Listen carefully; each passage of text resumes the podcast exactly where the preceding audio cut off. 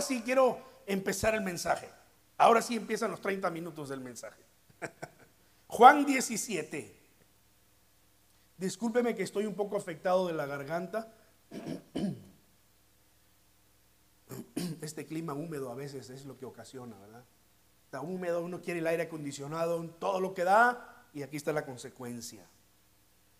Versículos 6 al 8. La oración que Jesús está haciendo aquí, en Juan 17, contiene una parte muy importante que yo diría es, es la base de las peticiones que ya hemos mencionado en los domingos anteriores.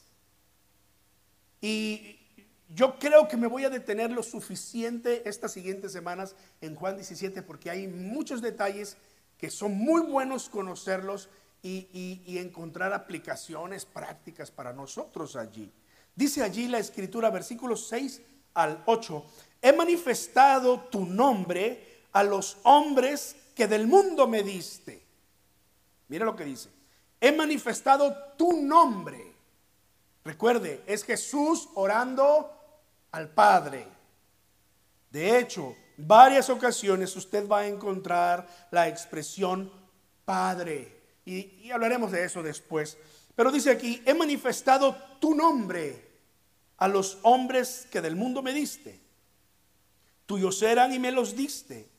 Y han guardado tu palabra. Ahora han conocido que todo lo que me has dado procede de ti. Porque les he dado las palabras que me diste y ellos las recibieron y conocieron verdaderamente que provengo de ti y creyeron que tú me enviaste. Qué importantes son estas palabras, escuchándolas de labios de nuestro Señor Jesucristo, porque hemos descubierto que los discípulos tenían ciertas dudas respecto a Jesucristo. Todavía al tiempo en que él iba a ir a la cruz, los discípulos estaban con la expectativa de que él iba a conquistar política y militarmente Palestina. Jerusalén la iban a recuperar de las manos de los romanos y, y, ellos como nación iban a volver a ser una nación soberana y fuerte y Jesucristo no estaba interesado en nada de eso. El reino de Jesucristo era un reino espiritual. Cuando llegaron los soldados a apresarlo, la Biblia dice, creo que es Juan el que menciona eso, que Pedro saca una espada queriendo defender a Jesús porque Pedro entendió, ahora es cuando, ahora es el tiempo. Parece que Jesús dio la señal, ¿verdad? Sacó la espada y le tiró a, yo digo, ¿no? Le tiró a matar a, a, quien Juan dice aquí que se llamaba Malco, el siervo del sumo sacerdote, uno de los soldados de los judíos y le alcanzó a cortar la oreja, hermano. Ya no se nos aclara si se la cortó por completo y la oreja cayó ahí al piso o, o le quedó colgando. Ya no nos aclara, pero Pedro estaba pensando terrenalmente. Y nos quedamos con la idea de que los discípulos tenían esa mentalidad y no creían en el mensaje de Jesús. Pero Jesús acaba de decir en esta oración, verdaderamente conocieron que provengo de ti y creyeron que tú me enviaste. Ahora mire lo que, lo que eh, dice al principio del versículo 6, porque ahí es donde se centra el mensaje de esta mañana. He manifestado tu nombre a los hombres que del mundo me diste.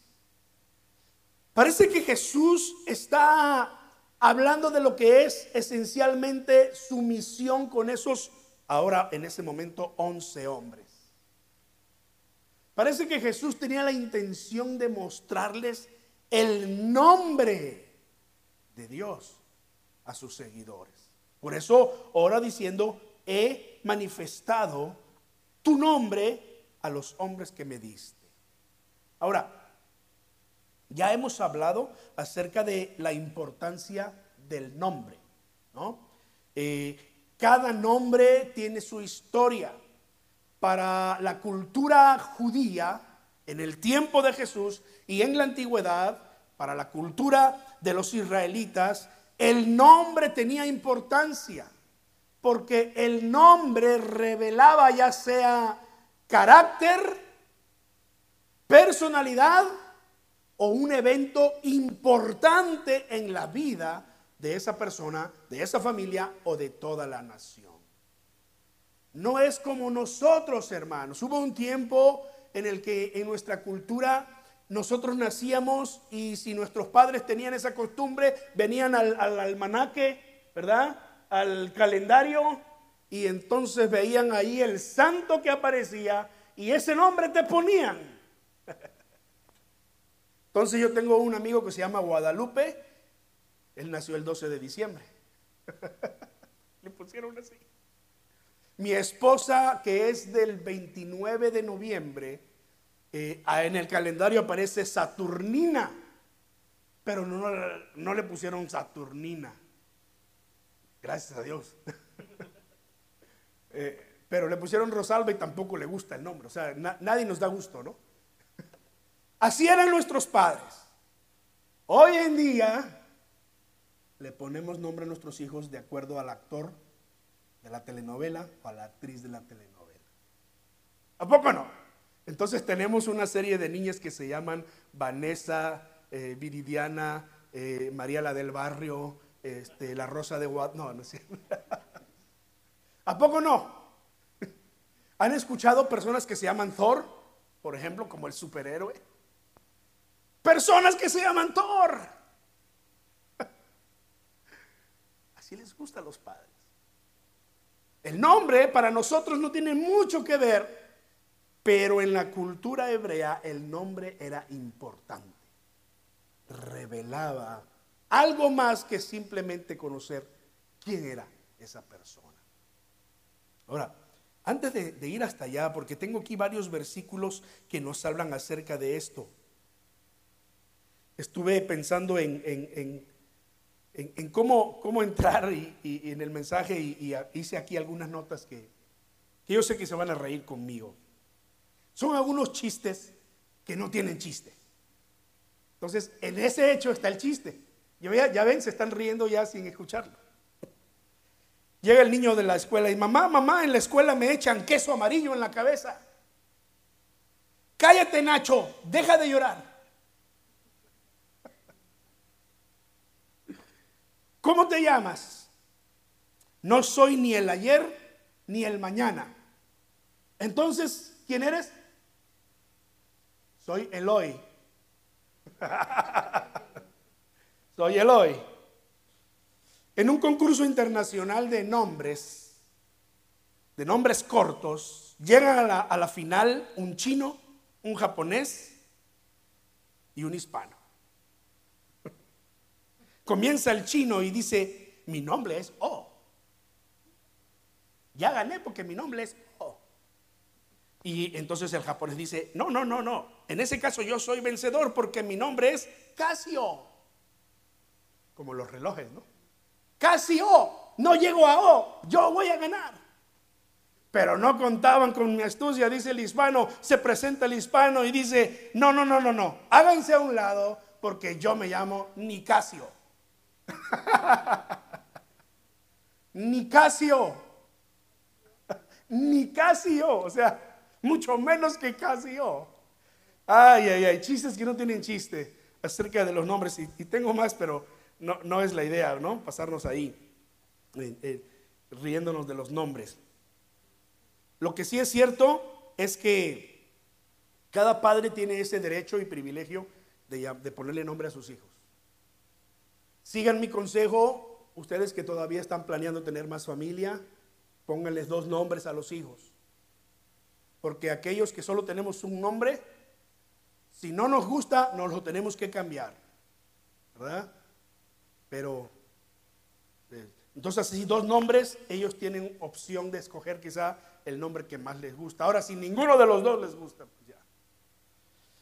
pero eso es normal. Tal vez usted no está tan conforme con su nombre, pero fue privilegio de sus padres ponerle nombre. Así que, ¿qué tal la costumbre de aquellos padres de ponerle nombre a sus hijos según tuvieron a sus propios padres, sus abuelos o, más, verdad? En mi familia hay una línea genealógica de Leonor Isabel, hasta que dos de mis primas, primas hermanas, que se llaman Leonor Isabel las dos, dijeron, basta. Y ninguna de sus hijas se llama más Leonor Isabel. Y mi tía, que es la, la, siguiente generación, así como que, ay, ¿por qué no le ponen Leonor Isabel? Bueno, ya no son nombres que les guste a la gente. Resulta interesante entonces notar que, que Jesús dice, les he manifestado tu nombre. Y cuando Jesús dice tu nombre, se estaba refiriendo a algo más que simplemente decirle a los discípulos o decirle a quienes lo escucharon, el nombre de Dios es Yahvé o es Jehová, como se ha transliterado al español que quizás no es tan fiel la traducción, pero es que es un nombre hebreo que incluso en el mismo hebreo es difícil de pronunciar. La palabra Jehová, como fue revelado allá en Éxodo, eh, eh, viene del verbo ser y la pronunciación de ese verbo en el hebreo es tan complicado que dicen los expertos, suena como un respiro. Por eso es que le, pusieron al verbo ser ese nombre, ese término. Suena como lo pronuncian. Complicado.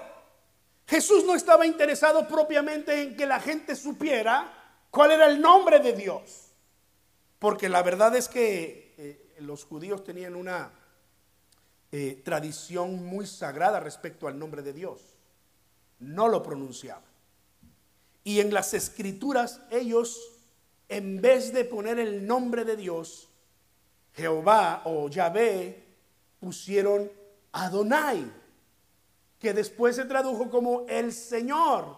Entonces muchas de nuestras versiones ya contemporáneas en el Antiguo Testamento, usted va a encontrar que en vez de que diga Jehová o Yahvé, va a decir el Señor porque los hebreos hicieron ese cambio por considerar el nombre de Dios tan sagrado. Ahora, insisto, Jesús no estaba diciendo, eh, este es el nombre de Dios, llámenlo por su nombre, conózcanlo por su nombre. Porque el nombre para los hebreos no tiene significado simplemente para llamar a una persona o identificar a una persona. Tiene el propósito de revelar el carácter de esa persona. Algunos ejemplos rápidos. Abraham, ¿saben quién era Abraham? ¿No? El padre de la fe. Su nombre significa Padre Excelso, Abraham. Pero el Señor le cambió el nombre por Abraham. Entonces le añadió por allí a su nombre y el nombre Abraham significa Padre excelso de una multitud. Porque le dijo, vas a ser padre de una multitud. Y recuerdan que él ya era viejo y su esposa también era vieja y además estéril. Y así como que una multitud. Y solamente tuvo un hijo de, él y su esposa. Tuvo otro hijo de él y una de las esclavas de su esposa. ¿Verdad? Otro día hablamos de eso. Pero un hijo. Sin embargo, el Señor declaró a manera de profecía, con fe, tu nombre será Padre excelso de una multitud, porque de ti saldrán reinos. Prácticamente el mundo está gobernado por los descendientes de Abraham, por los descendientes de Abraham. Isaac, el hijo de Abraham, su nombre significa risa. Porque su mamá escuchó la noticia. Vas a tener un hijo y ella dijo, fue al espejo y se vio y, y se acordó que era estéril y dijo, entonces vino el Señor y le dijo, ok, por incrédula, cuando tu hijo nazca le vas a poner Y así le llamaron a su hijo. Risa, risa, ven acá. Yo me imagino que la gente, wow, si, hubiera, si hubiese habido escuelas como las había, habría hoy, de su nombre se hubieran reído todo el mundo, ¿no? Risa, pero eso es lo que significa Isaac, risa. Por la incredulidad de su madre, su hijo pagó el precio. Isaac tuvo dos hijos, Jacob y Esaú. Esaú era velludo y pelirrojo. Por eso le pusieron Esaú. Otro de los nombres de Esaú era Edom, que literalmente significa rojo o rojizo, porque era este pelirrojo.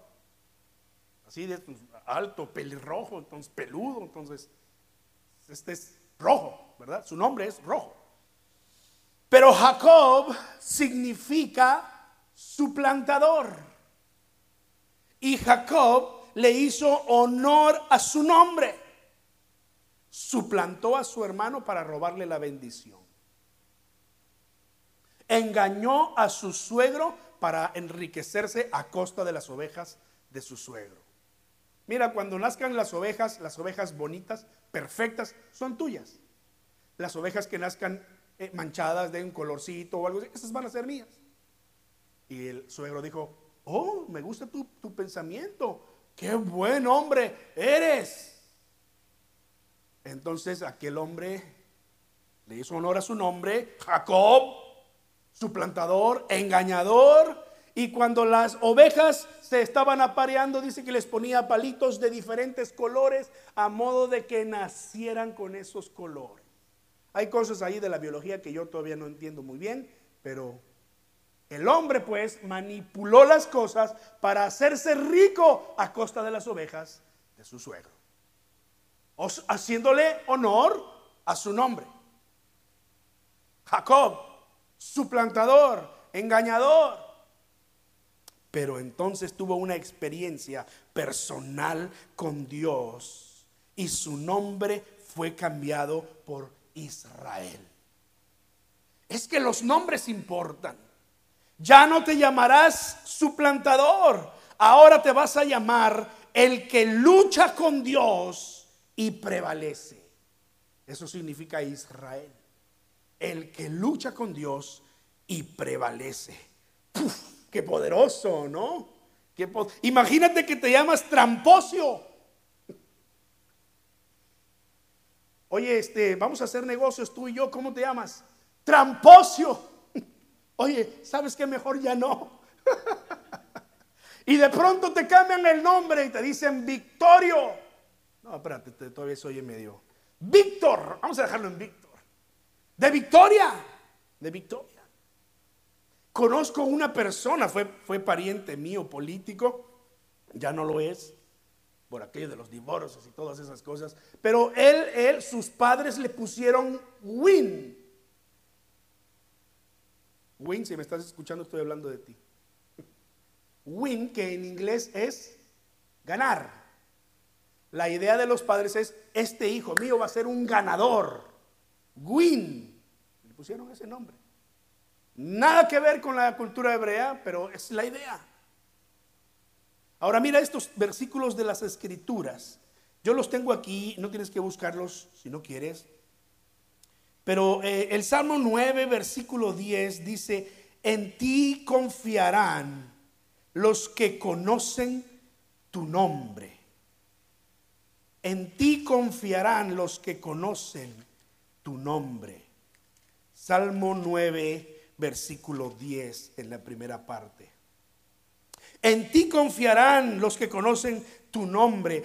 Obviamente no se está refiriendo a aquellos que simplemente saben que el nombre de Dios es Yahvé o Jehová o el Señor. No, no, no, no, sino aquellos que saben cómo es Dios. ¿Cómo puedes tú confiar en algo que no conoces o en alguien que no conoces? no es posible. Puedes confiar cuando sabes cómo es esa persona.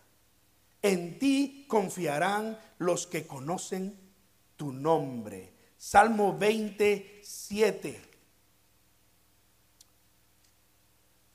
Estos confían en carros y aquellos en caballos, pero nosotros confiamos en el nombre del Señor nuestro Dios. Esto quiere decir que el salmista está poniendo toda su confianza en Dios porque conoce a Dios. Déjame explicarte el contexto del Salmo 20. Este salmo era un salmo que se cantaba cuando el pueblo de Israel iba a ir a la guerra y David venía delante del arca del Señor y los levitas oraban por él para que el Señor lo bendijera y le diera la victoria en la batalla y él regresara con la victoria. Era un canto de declaración de fe, de salir a la victoria. Por eso es que el Salmo empieza diciendo, el Señor te responda el día de angustia. El, nombre del Dios de Jacob te defienda. Él te envíe ayuda, te sostenga desde Sión. Haga memoria de tus ofrendas. Acepte tu holocausto. Nosotros nos alegraremos por tu salvación y en el nombre de nuestro Dios alzaremos bandera. Cumpla el Señor todos tus deseos. Entonces el versículo 7 hablando del pueblo enemigo, estos confían en carros, aquellos en caballos, o sea, tenían una, un gran ejército, tenían soldados entrenados. Pero David dice, nosotros confiamos no en carros de, de, caballos, no en los ejércitos, confiamos en el nombre del Señor. Cada vez que se referían al nombre del Señor, estaban hablando del poder de Dios. Estaban hablando de la naturaleza de Dios, de quién era Dios. Salmo 22, versículo 22. Anunciaré tu nombre a mis hermanos.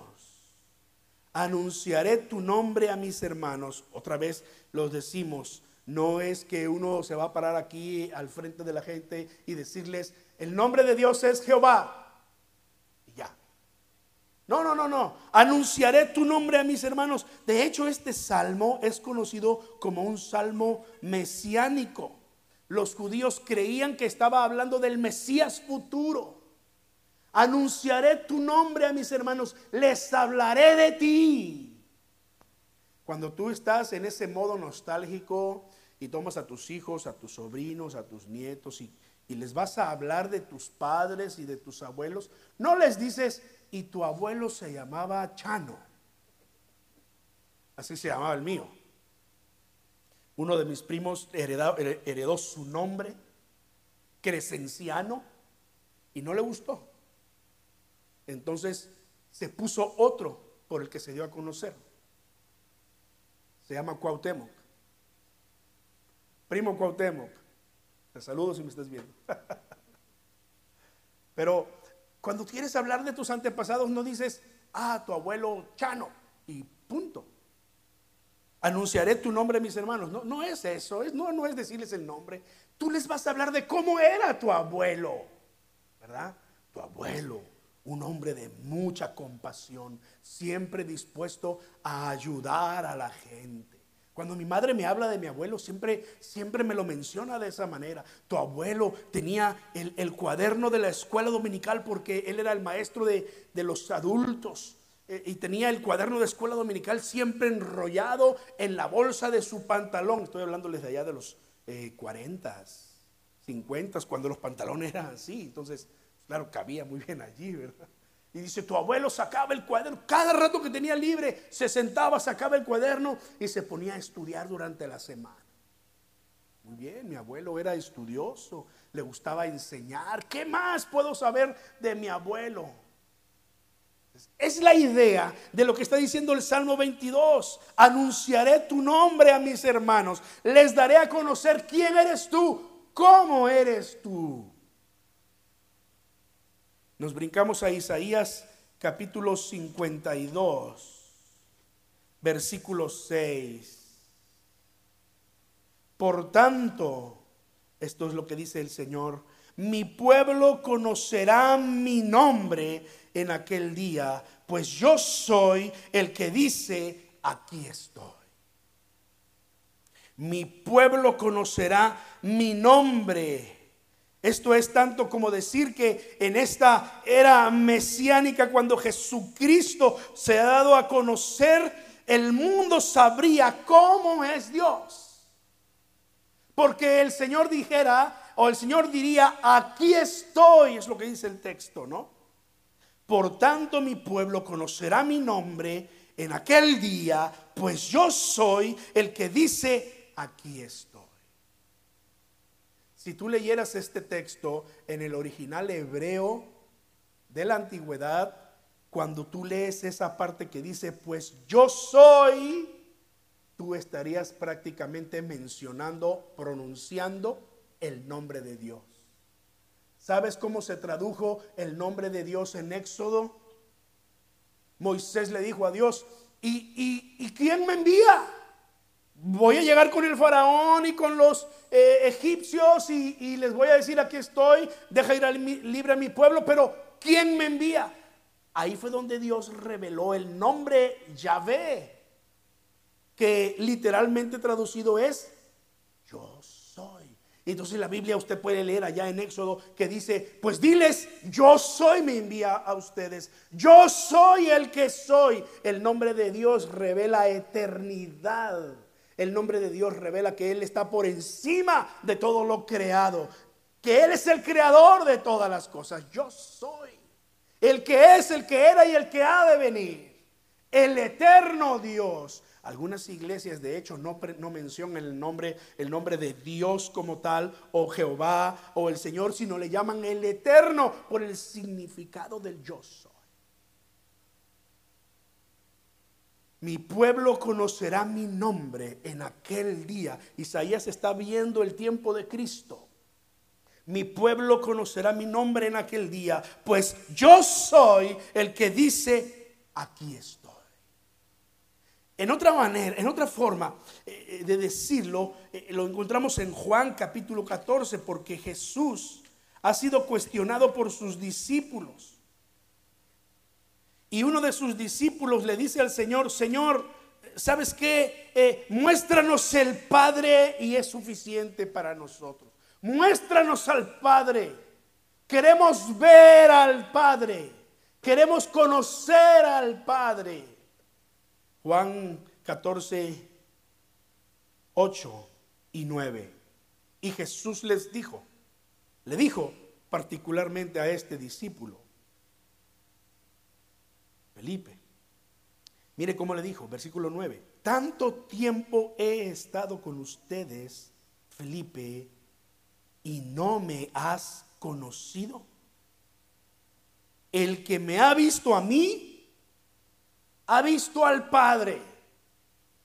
Cumpliéndose lo que Isaías había profetizado. Jesús diciéndole aquí a sus discípulos, el que me ha visto a mí, ha visto al Padre. La pregunta de Felipe fue, muéstranos al Padre. Y Jesús le dijo, aquí estoy. Estoy citando Isaías. Yo soy el que dirá en aquel día, aquí estoy. ¿Qué significa Emmanuel? Uno de los nombres dados a Jesús. ¿Se acuerda? Dios con nosotros. Dios con nosotros, el nombre de Dios, revelando el carácter de Dios a través de la vida de Jesús. Muéstranos al Padre y nos basta. Y Jesús le dice, el que me ha visto a mí, ha visto al Padre. He estado ya con ustedes mucho tiempo y no me has conocido, Felipe. Señor, no, yo te pregunté por el Padre. Por eso yo he dado a conocer al Padre. Si nosotros queremos llegar hasta allá en nuestra reflexión teológica de cómo es Dios, tan solamente conoce a Jesús y conocerás el corazón de Dios. El Jesús que la Biblia nos enseña. El Jesús que se movía entre la gente de necesidad. El, el Jesús que no tuvo ningún empacho en decirle a los religiosos que eran hipócritas. El Jesús que una vez le trajeron una mujer sorprendida en pecado y todo el mundo tenía piedras para matarla. Y Jesús dijo, el que esté libre de pecado, arroje la primera piedra. Y todo el mundo se fue. Dejaron ahí las piedras. Y la mujer dijo, ya no hay nadie. Ya no hay nadie de los que me condenaba. Y Jesús le dijo, ni yo te condeno. Este es el Jesús que revela el corazón del Padre. Si queremos conocer a Dios, conozcamos a Jesús. Hebreos 1 dice que Dios habló en otro tiempo muchas veces y de muchas maneras a nuestros padres por medio de los profetas, pero en estos días nos ha hablado por medio del Hijo, Jesucristo, a quien constituyó heredero de todo y por quien asimismo hizo el universo. Dice Hebreos todavía en el versículo 3, Él es el resplandor de su gloria la imagen misma de su sustancia, la, la expresión exacta de su naturaleza. Ah, o sea, eh, ¿cómo es Dios? Como fue Jesús en esta tierra. Así es el corazón de Dios. Colosenses capítulo 1 también declara que Él, hablando de Cristo, es la imagen del Dios invisible, porque en Él fueron creadas todas las cosas que están en los cielos, en la tierra, visibles e invisibles. Él antecede a todas las cosas. Él es antes de todas las cosas. Y en Él, en Cristo, todas las cosas subsisten. Y luego dice el versículo 19, Colosenses 1, 19, porque a Dios le agradó habitar en Él con toda su plenitud, en Cristo. De manera que aquellos once hombres que convivieron con Jesús durante tres años, ellos conocieron a Dios. Es decir, quizás no lo vieron con sus ojos físicos, pero conocieron el corazón de Dios al conocer a Jesús, porque la Biblia nos dice que Dios habitó en Jesús en todo su esplendor una canción de rock guatemalteco con aquella banda que ya ni me acuerdo el nombre ahora, como Box Day. Tal vez la escucharon algunos que son de mi generación, ¿no? ustedes están jovencitos, no llegan ni a los 25 años.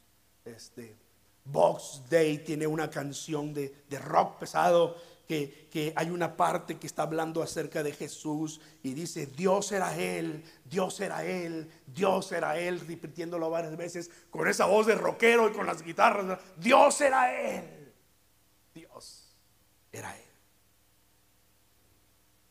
Ve la historia de Jesús en los evangelios y convéncete. Les he dado a conocer tu nombre y lo daré a conocer a Mira, la misión que tenemos nosotros como iglesia es esta. Es dar a conocer el nombre de Dios al mundo. No que el mundo sepa un nombre. No, no, no.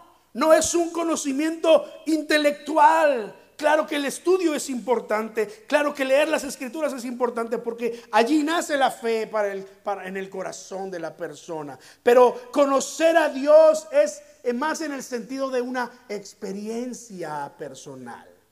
Es más en el sentido de acercarnos a Él. No solamente a través de conocerlo como fue revelado en las escrituras, pero cuando usted y yo tenemos una relación con Él. Una relación personal.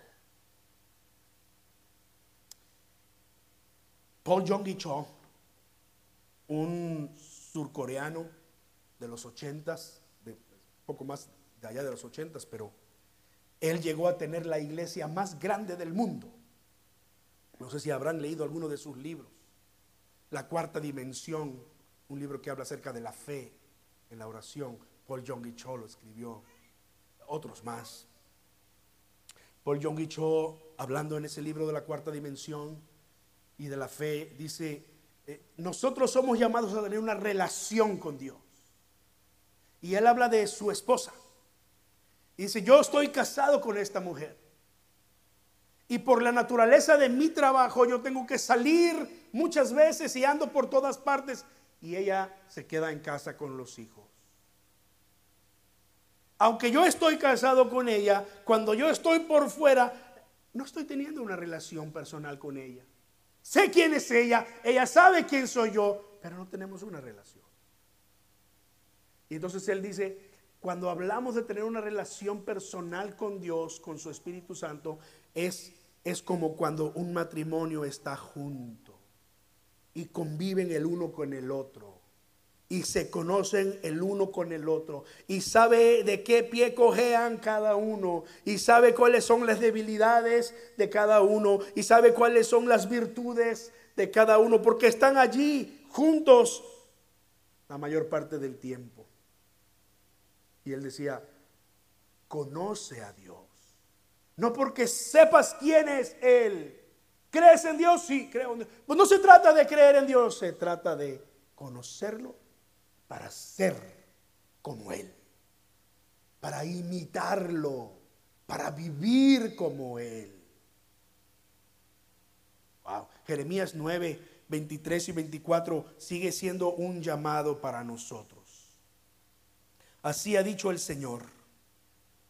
No se alabe el sabio en su sabiduría, ni se alabe el valiente en su valentía, ni se alabe el rico en sus riquezas. Más bien, alábese en esto el que se quiera alabar, en entenderme y conocerme que yo soy el Señor, que hago misericordia, juicio y justicia en la tierra porque estas cosas me agradan, dice el Señor. Si de algo vamos a presumir, que sea de entender y conocer al Señor. Sé cómo es Dios porque conozco a Jesús. Sé su corazón y quiero ser como Él. Amén.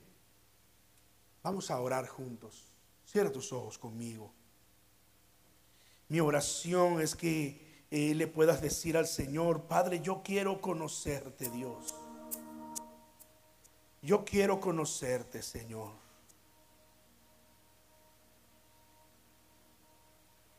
No en lo intelectual. Quiero conocer tu corazón, Señor. Y al conocer tu corazón, quiero imitarte, Señor. Oh, porque esta es la esencia, Padre, de ser quienes somos. Nos llamamos cristianos. ¿Por qué nos llamamos cristianos? Sino porque queremos ser como Cristo. Mostrar la misericordia que mostró Cristo. La compasión que mostró Cristo. Pero también la justicia que vivió y que mostró Cristo. Señor, en tu nombre esto es posible. Porque tú eres Dios y lo haces posible en nosotros. Pongo en tus manos a tu iglesia, Señor. Pongo en tus manos tus hijos e hijas. Ayúdanos para que te conozcamos más y más en lo personal, buscándote en tu palabra, orando contigo, Señor, cultivando una relación personal contigo, Señor. Y esto me hace pensar en que eh, no estamos hablando de una religión, más bien es una relación personal. Padre, pongo en tus manos a cada uno de nosotros. Haz, haz tu obra en nuestro corazón, Señor, conforme tú quieras hacerlo, Padre. Eh, Señor, llévanos con bien a nuestra casa. Los que vamos aquí muy cerca, los que van más lejos. Bendícenos, Señor, en el resto de la semana. Que podamos conocerte, Señor. Y saber que tú estás ahí con nosotros. Gracias por darnos este tiempo de venir hoy, Señor, y de recibir tu palabra, de adorarte con todo nuestro corazón, Señor. Oramos en el nombre de nuestro Señor Jesucristo. Amén. Amén. Que así sea, hermanos. Que Dios los bendiga y los guarde. Saludémonos unos a otros. Estrechemos nuestras manos Deseémonos una buena bendición, los que estamos aquí y los que están allá del otro lado de la señal, también a nuestros hermanos en Uruguay, en México, en Brasil, en Cuba, en Guatemala, República Dominicana, Nueva York, de, de qué otros lugares nos seguirán, donde quiera que nos sigan, que Dios los bendiga. En Nicaragua también yo creo debe haber por ahí alguno, ¿verdad? Que se conecte por ahí con nosotros. Muy bien, hermanos, bendiciones a todos.